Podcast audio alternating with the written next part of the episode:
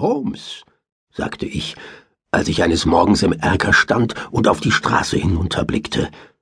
Da kommt ein Verrückter. Es ist eine Schande, dass seine Familie ihn allein aus dem Haus gehen lässt. Mein Freund erhob sich träge aus seinem Lehnstuhl und sah mir, die Hände in den Taschen seines Hausmantels, über die Schulter. Es war ein klarer, frischer Februarmorgen, und der tiefe Schnee vom Vortag bedeckte noch den Boden, glänzend in der Wintersonne.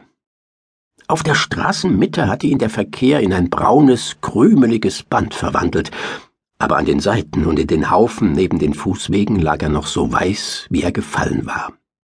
Das graue Pflaster hatte man gefegt und abgekratzt, doch da war es gefährlich glatt geworden, so dass weniger Leute als sonst die Straße bevölkerten.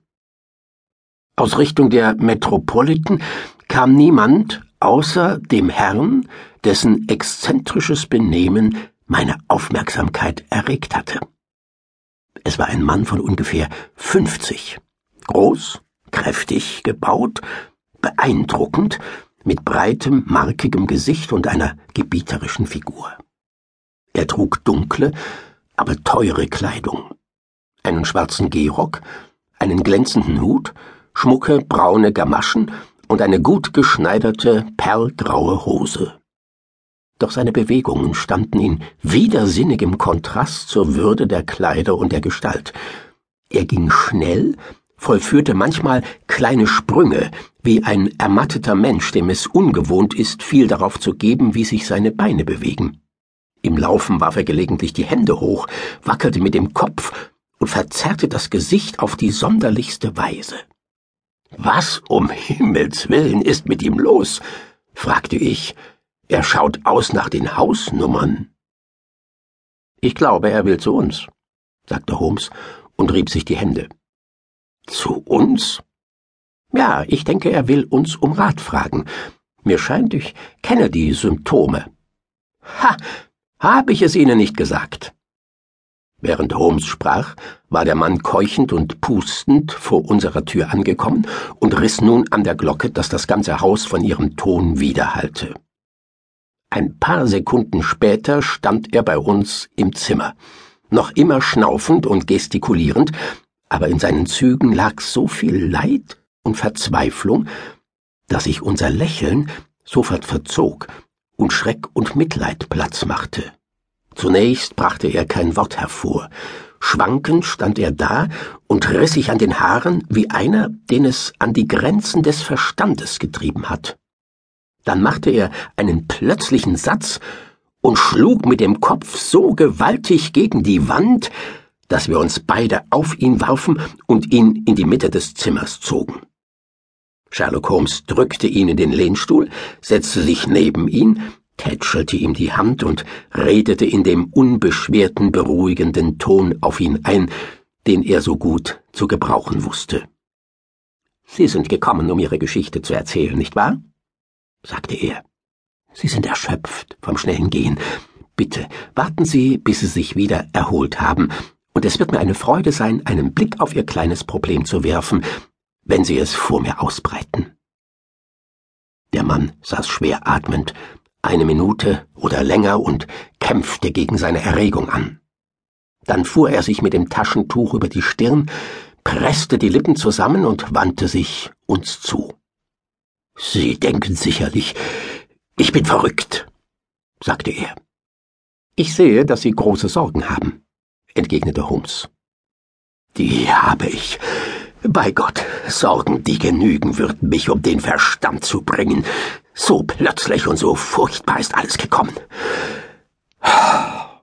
Öffentliche Schande hätte ich ertragen können, obwohl ich ein Mann von makellosem Charakter bin. Persönlicher Kummer kann jeden ereilen, aber beides zusammen und dazu auf so erschreckende Art und Weise, das hat ausgereicht, mich bis ins Innerste zu erschüttern. Außerdem bin ich nicht allein betroffen. Die Edelsten des Landes könnten betroffen werden, wenn es nicht gelingt, aus dieser grässlichen Affäre herauszufinden.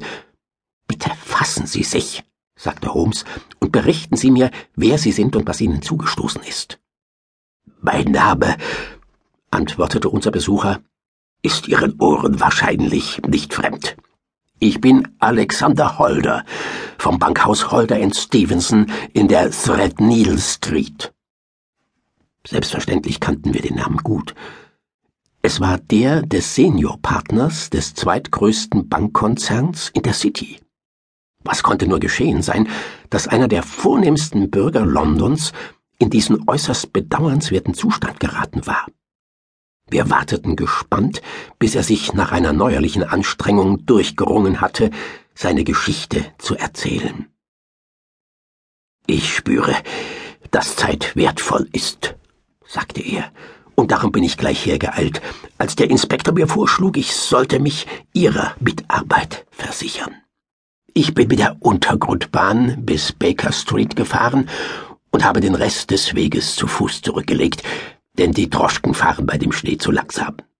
Ich bin so außer Atem geraten, weil ich keine Übung besitze. Jetzt fühle ich mich besser. Und ich werde Ihnen die Tatsachen so kurz und klar wie möglich darlegen. Es ist Ihnen natürlich bekannt, dass ein erfolgreiches Bankgeschäft genauso sehr davon abhängt, lohnende Investitionen zu tätigen, wie davon, Beziehungen auszuwerten und die Zahl der Einleger zu erhöhen. Eine unserer einträglichsten Arten, Geld arbeiten zu lassen, ist die Vergabe von Darlehen gegen absolute Sicherheit. Während der letzten Jahre haben wir in dieser Richtung viel unternommen und es gibt eine Anzahl vornehmer Familien, denen wir große Summen gegen Sicherung durch Bilder, Bibliotheken, Tafelgeschirr zukommen ließen. Gestern Morgen saß ich in meinem Büro, als einer der Angestellten mir eine Visitenkarte hereinbrachte. Ich zuckte zusammen, als ich den Namen las, denn es war niemand anderer. Nun, vielleicht besser, wenn ich sogar Ihnen nur so viel sage, dass es ein Name war, den die ganze Welt kennt. Einer der größten, vornehmsten, erhabensten von England. Ich war von der Ehre überwältigt und versucht, das auch zu sagen, aber mein Besucher kam sofort zum Geschäftlichen, wie jemand, der sich eilends einer widrigen Aufgabe entledigen möchte. Mr. Holder, sagte er, ich habe erfahren, dass Sie Geld verleihen.